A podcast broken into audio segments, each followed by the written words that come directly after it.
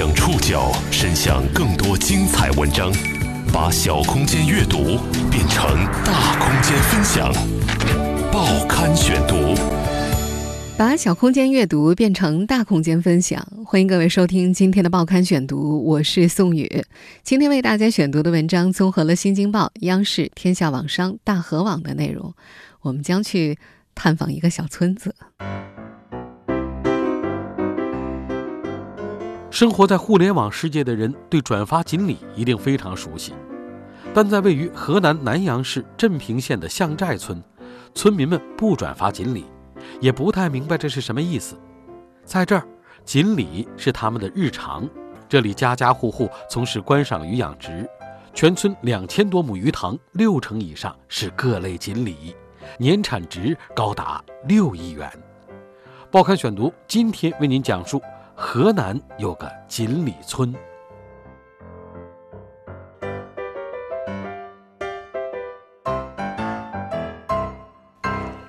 随着饵料被投向鱼塘，鱼儿争先恐后的朝着食物的方向聚集而去。平静的水面变得喧闹。和其他水产养殖村不同的是，水面上密密麻麻的不是普通的草鱼、鲤鱼、鲶鱼，而是一条条色彩斑斓的锦鲤。让整个水面变成了彩色画面。在冬季萧瑟的广大村庄里，这是只属于象寨村的景象。位于河南省南阳市西部的象寨村，多年来以观赏鱼养殖闻名。对于当地的出租车司机来说，去往象寨村的肯定是买鱼的客人。从地形上来看，象寨村所在地区的北部、东部。均有山地包围。从水系分布上，南水北调的中线工程从这里穿越。若再向南两百公里，则是河南与湖北交界处的丹江水库。在这个水资源丰富的村庄，家家从事观赏鱼养殖。全村两千三百多人，鱼塘面积就超过了两千多亩，其中六成以上是各类锦鲤的养殖，年产值高达六亿元。在这个村子里，养殖小户每年每亩可净赚一万到两万，养殖大户每年平均净收入两百多万。成为中国观赏鱼养殖产业的重要输出地，象寨村有至少两代人付出了努力。这个它鱼这个尾牙比较大，很高背的，看着漂亮，相当漂亮。说话的这位是三十七岁的象寨村村支书李长燕。他从事观赏鱼养殖销售生意已经有十八年了。他说，大约在三十年前，向寨村仍是一个以小麦和玉米为主要耕种作物的小村，历史上也从来没发展过渔业。当地的渔业养殖起步于上世纪八十年代。一九八二年。巷寨村村民李光志无意间在县城集市上看到了售卖金鱼的商机，他成为了村里第一个养殖金鱼的人。一条鱼卖几毛钱，当时看了以以后感觉很惊奇，为啥？那时间一个人干一天也就是几毛钱，就说养养试试。他趁着农忙之余，把养大了的金鱼带到县城和市里去卖，结果卖的确实不错。那时间一年卖个两三千块钱都。都相当满足，相当满足。为啥他人家出去打工，一年也就是挣个几百块钱、千把块钱，都是那样。乡亲们看到第一个吃螃蟹的李光志获得了成功，也就一家一家开始学着养金鱼。李长燕记得，自己小时候经常能够看到乡亲们用塑料袋盛装水，里面装着小金鱼，打好氧气之后系紧绳子，一个个打包好的塑料袋被放进背包和大行李袋里。大家骑着三轮、骑摩托到县城的商场、公园门口，直接就地摆摊卖金鱼。养金鱼的村民越来越多，直接改变了这个村庄的形态。不知不觉中，那些原本种植小麦和玉米的土地，全都变成了一片片鱼塘，有深有浅，有大有小。挖出的土被垒到了鱼塘四周，形成了纵横的小路。大约到二零一四年左右，村内两千多亩土地基本就全变成了鱼塘。现在还能够看到少数种着庄稼的地，都是因为有祖坟没有被使用，加起来大概也就几亩。全村两千三百多名村民除去儿童以及丧失劳动能力的老人之外，都在和观赏鱼打交道。有些人还跑到邻村租土地，扩大养殖规模。如今，项寨村在整个河南都以锦鲤出名，锦鲤村、锦鲤之乡等桂冠相继戴到了这个小村庄头上。前面也说了，这个靠锦鲤出名的村庄并不只养锦鲤，锦鲤在这里出现并发展成产业的历史不算太长。报刊选读继续播出，河南有个锦鲤村。出生于八二年的项寨村村支书李长燕第一次见到锦鲤是在二零零五年，他在广州一位锦鲤爱好者的家里见到了这个新鲜物种。我有个朋友带我去一个老头家里看，当时他都买了两百多万块钱鱼放在里面玩，两百多万，我印象深得很。以前我都没见过那么大鱼，你看我们那只十公分、十几公分，那八十多公分又粗又大，你看啥概念？更令李长燕印象深刻的是他们的价格。那时，一条普通的观赏金鱼的价格平均只有几毛钱，好一点的能够卖到两块钱一条。相比之下，在二零零五年的时候，锦鲤的零售价格已经达到了三位数。我就想，人家既然要花这么多钱来玩，这肯定是中间有商机。从这位锦鲤爱好者手中，李长燕买下了象寨村的第一批锦鲤，拿到自己的鱼塘中繁育。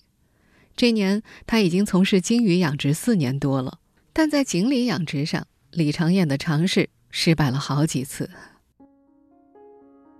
二零零六年从广州带回第一批锦鲤鱼苗的时候，为了省钱，他自己来回坐火车给鱼苗办理了空运，但他忽略了一个重要的问题：那是冬天，广州人穿着长袖，河南还在下雪呢。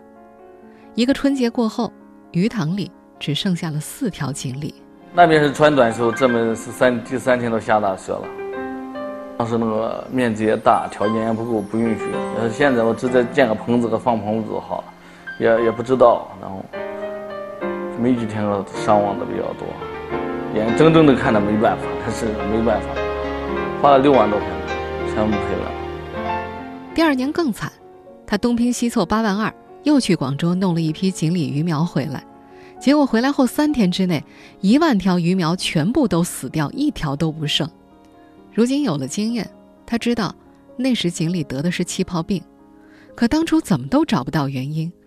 当时想着，哎呀，想办法再搞点钱，再继续努力嘛。该卖的东西都卖了，我结婚的房子我都卖了。当时我父母都不同意，说你你你卖了，你你们住哪呢？是不是？当时父母反对，反对，但是。我想，我我必须弄。一直到二零零八年年末，锦鲤成活率才基本得以保证。五月份开始引进的水花，晚上转，早上转，天天都求冷的，一天都不不离不离那个鱼塘，每天看观察着呀，怕出问题呀。到六月份的时候，这这料机前面都都是鱼了，这一看都是成活率比较高。到十月份，陆陆续续卖了有十有十八万块钱。当时，李长燕的鱼塘规模仅有十亩。有了资金之后，他的养殖规模不断扩大，再加上租用邻村土地，二零一四年一千亩鱼塘形成规模。因为利润足够高，越来越多的项寨村村民跟着李长燕养起了锦鲤。二零一二年大学毕业之后，项寨村村民高坤放弃了城市里的高薪工作，回村开了一家淘宝店，想借助互联网把锦鲤销往全国各地。我看到别人都在网上卖别的东西，我在想我自己家里产这个东西，我也把它放到网上看能卖不能。年轻人的回归给巷寨村带来了新思想、新观念，网络渠道的打开让这里的村民接触到了更广阔的市场。你像一一条好的鱼，我们批发给这个啊水族店能卖五十块钱，我们零售的话能卖到一千块。可锦鲤的长途运输却成了拦路虎。高坤发出去的第一批活体锦鲤几乎全军覆没。为了解决活体锦鲤的运输问题，全村人都行动起来。村民李鹏说：“袋子选不对鱼就是新的产品，然后它又解决不了一直存在着漏气啊、刺穿这样的问题。出现任何一个细小的问题，那么我们这个产品它是不能活的，鱼都不能活掉了。”经过研究和反复的实验，他们设计了一种为锦鲤量身打造的安居房。根据锦鲤体型的大小，安居房分为好几种户型。把锦鲤装进特制的包装袋内，装水、充氧气、热和密封，然后放进泡沫箱里。光有泡沫箱还不够，夏天里面要装冰袋，冬天还得用暖宝宝，让锦鲤在路上更经得起折腾，顺利走进千家万户。在我们这个漏水啊、漏气，这个这个的不良品的比率已经降到了很低，几乎达到了不到百分之一，这个漏气的问题。运输问题解决了。二零一七年年底。当地政府和电商合作，建立起了锦鲤淘宝村。第二年，这座小村庄就出现了一百六十多家卖锦鲤的淘宝店。村民李伟就是二零一八年夏天才开始从事观赏鱼养殖的，可就这一年多的时间，他家七亩多的鱼塘就赚了八万块。在开始养鱼之前，李伟主要靠在县里打工维持生活。由于手有残疾，他所从事的工作相对简单。过去每月下来的工资不过两千块。十年前，李伟养过鲸鱼，可一年下来赔了好几万，他不敢继续养了。到了二零一八年年初，村里号召外出打工的青年人一起回来创业养锦鲤，还提供养殖和网店经营的指导，能够保证足够的成活率。李伟于是就回来了。由于是第一次养殖锦鲤，他的鱼塘里也出现了死鱼。他说：“如果能够避免这部分损失的话，自己过去一年至少还能够增加近三万元左右的收入。”根据村支书李长燕估计，锦鲤如今在象寨村的养殖当中至少占到了六成以上，大户每年的净利润能够达到两百多万，而家庭小户养殖每年每亩地能够获得至少一万到两万的净收入。李长燕还说，如今单纯以产值估算，每年。他们这个村子的产值大约在六亿元左右。现实世界里的锦鲤价格参差不齐，甚至可以用天差地别来形容。锦鲤界也有三六九等，次一点的批发论斤卖，从最低每斤二十块钱到最高每斤上千元不等。至于那些精心培育的精品锦鲤，最高甚至卖到一百万一条。报刊选读继续播出。河南有个锦鲤村，当下支撑起象寨村锦鲤产业的，大多是大批量的线下销售，通过城市县城的批发商以及一些景区开发商批量采购，锦鲤从象寨村游向了全国。批发的锦鲤论斤卖，从最低每斤二十块钱到最高每斤上千元，根据品质不同而定。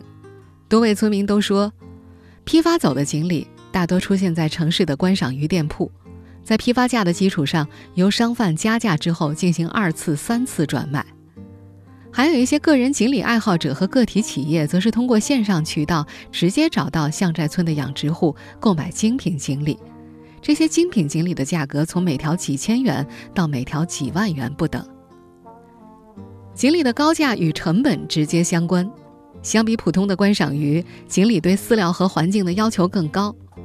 村支书李长燕说：“养普通的鲸鱼，饲料中的蛋白质含量在百分之三十左右；如果养锦鲤的话，饲料蛋白质含量要达到百分之四十。同样一亩鱼塘，整个成本就增加了一倍。除此之外，用来繁育锦鲤的种鱼的价格就更加惊人了。”为了保证锦鲤的品质，养殖户往往需要花高价购买品种优秀的种鱼，而在自己培育出精品之后，这部分锦鲤也会被留下来用于未来的繁殖。普通鲸鱼品种一般一条种鱼的价格在三百块到五百块左右，而锦鲤种鱼的价格一般都要几十万。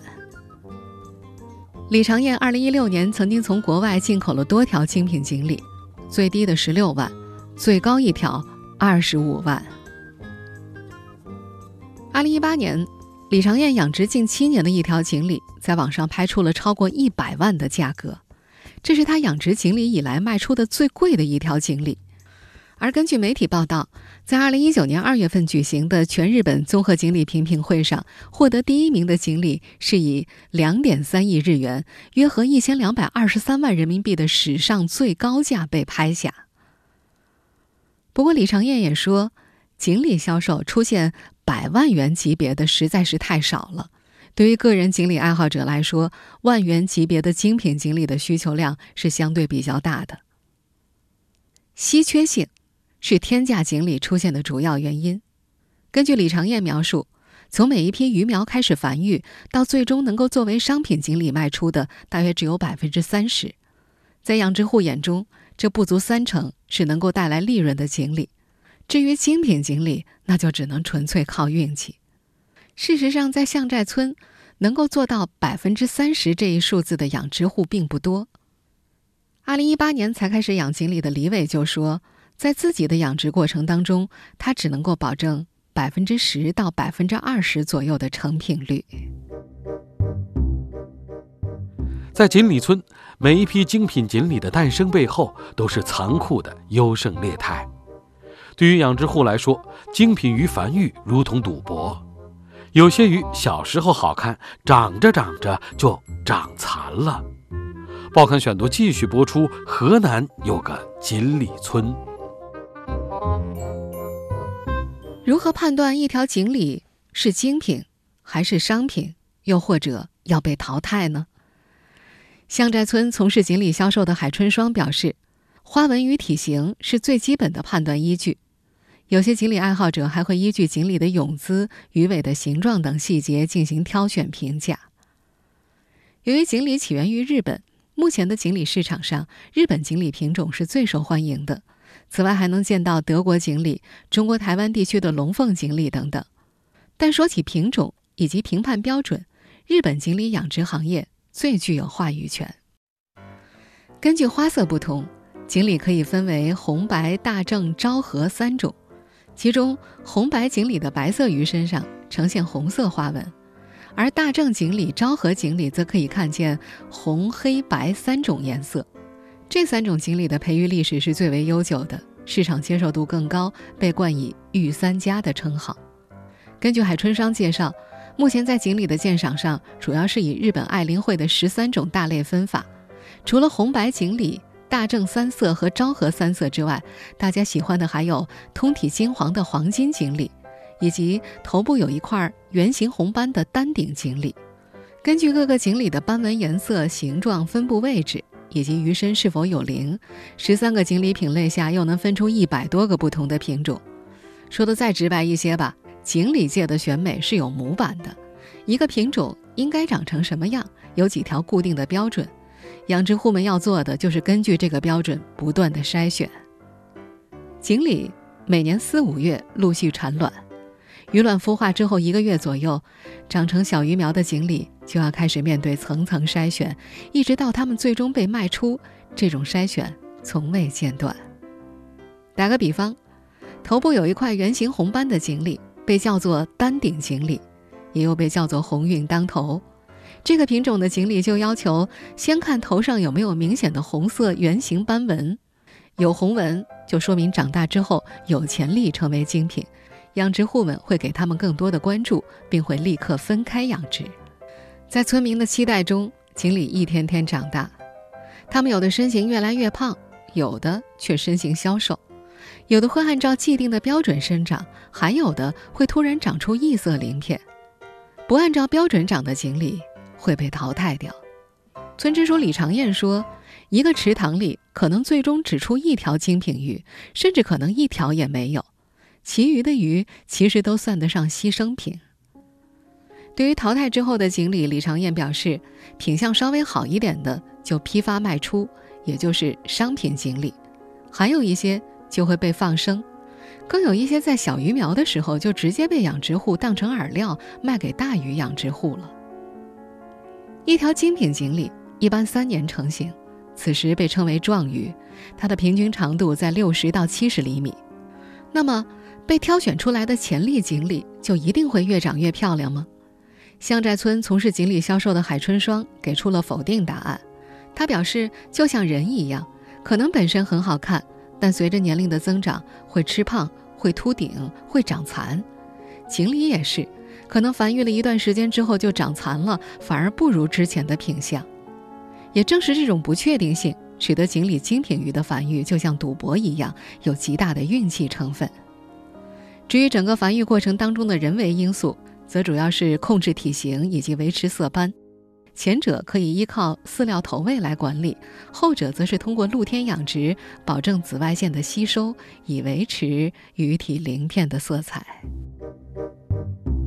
这两年，社交软件上转发锦鲤带来的话题与关注度，让这个原本存在于观赏鱼玩家圈子里的品类，被越来越多的人熟悉。这里的观赏鱼养殖户们也直观地感受到了市场需求的变化。报刊选读继续播出。河南有个锦鲤村，象寨村村民任仲良从上世纪九十年代就开始跟着父辈养鱼了。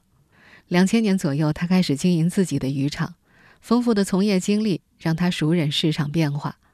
他记得，二零一零年之前，村里卖的基本都是各类鲸鱼，锦鲤的订单也就只占百分之五到百分之十左右。但这几年至少能够占到一半以上了。虽然生意好做了，可锦鲤养殖和销售很难说是一项稳赚不赔的生意，毕竟是活物，死伤难免。任仲良说。在过去，村民们的养殖技术跟不上，基本上都是放养，经常出现一池子鱼会死了一半多，但是就只卖剩下的那一部分，还能有不少利润。他记得在早期的锦鲤销售中，批发商都是先挑走一些品相好的锦鲤，而品相不好的一般留到最后。照常理来说，一批鱼当中，好的五十块一斤，次一点的应该是三十二十，可在那几年，因为市场供小于求。卖到最后，需求还是很大，市面上的鱼基本都卖光了，剩下的次品有时候甚至能比品质好的锦鲤卖的都贵，这就造成当地很多人觉得这锦鲤也太赚钱了吧。于是，村子里养锦鲤的越来越多。过去每到年底，养殖户的鱼塘都基本清空了，但到了现在，向寨村一年四季都有充足的锦鲤供应。养锦鲤的人多了，会不会出现卖不出去的情况呢？任仲良表示，其实很多养殖户之前就考虑到了这个问题，因此他们每年的养殖量不敢增加的太多。但目前来看，订单依然不愁，锦鲤年年不愁卖，锦鲤的价格也不像以往留到最后的最贵了，而变成了按品相论价。普通锦鲤的价格这两年有所下降。而精品高端锦鲤的价格越来越贵，天价锦鲤也不再少见。卖了二十年观赏鱼的任仲良，在经营网店生意的同时，也在休息时间开启了网络直播，内容自然都是锦鲤。他觉得，既然网络话题带火了锦鲤，当然要主动接触网络。他还觉得，很多东西都是火一两年就结束了，现在网上经营的订单多了。他感觉，没准以后线下的单子就会真的越来越少，得提前做准备。在这个观赏鱼行业已经发展了三十多年的河南小村庄，锦鲤是最司空见惯的东西，在村民们眼中，它就是观赏鱼的一种。包括村支书在内，他们中的大多数人并不明白转发锦鲤能够代表什么，更不知道杨超越是什么梗，甚至还有人从颜值上鄙视了一番锦鲤。有位在村内经营小卖部的村民知道村里这两年锦鲤销售很红火，但他却不明白为什么有那么多人喜欢这种鱼。这位年长者对观赏鱼仍有着十分复古的看法，他还是喜欢鲸鱼。他觉着鲸鱼鱼头的形状有特点，还有一些是鱼尾好看，不像锦鲤都是一个胖长条长一个样子。老人也不清楚如今锦鲤的象征。他猜想，可能是这种鱼好养活，才会被这么多人喜欢，而鲸鱼更难养，像锦鲤不怎么喂它，都能一直活蹦乱跳的。这个河南的小村庄每年能够创造六个亿的产值，但它的外表如今看起来并不算光鲜亮丽。不仅村民的住房相对比较朴素，更为简陋的还是村里的道路，在鱼塘和房屋建筑的夹击下。村里的道路很狭窄，一场小小的冬雨就能让这里泥泞难走。二零一八年开始任职村支书的李长燕承认，村容村貌的确是这个小村庄之后发展的一个重点。他说，三十年间不断挖出的鱼塘，在一定程度上确实限制了村路拓宽。这里的鱼塘不仅大小不一样，深浅也不一样，有些甚至不是方方正正的四边形。改造道路、修建房屋都需要和已有的鱼塘养殖户进行协商，整体规划会非常复杂。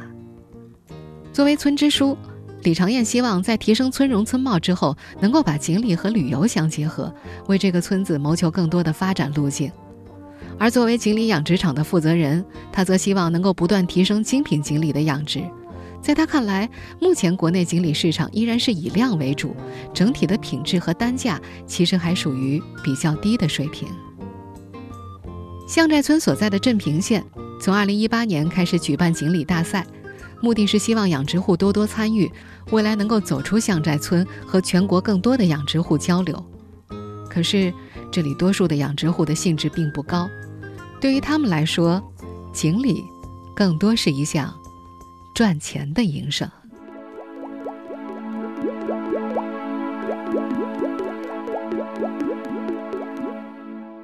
听众朋友，以上您收听的是《报刊选读》，河南有个。锦里村，我是宋宇，感谢各位的收听。今天节目内容综合了《新京报》、央视、天下网商、大河网的内容。收听节目复播，您可以关注《报刊选读》的微信公众号“宋宇的报刊选读”。我们下期节目时间再见。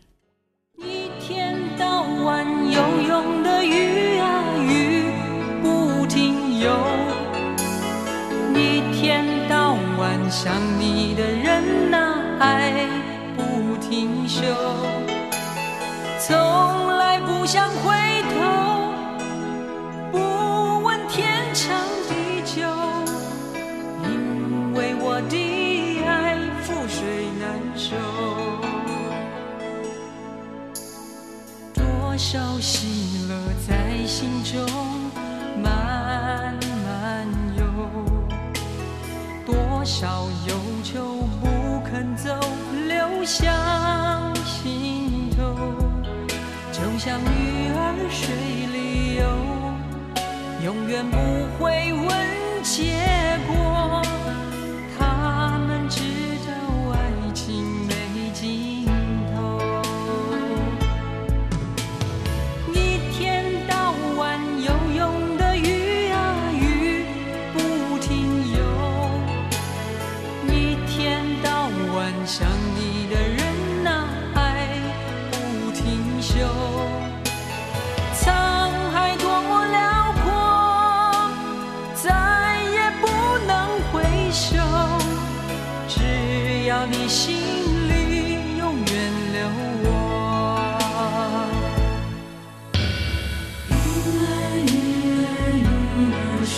中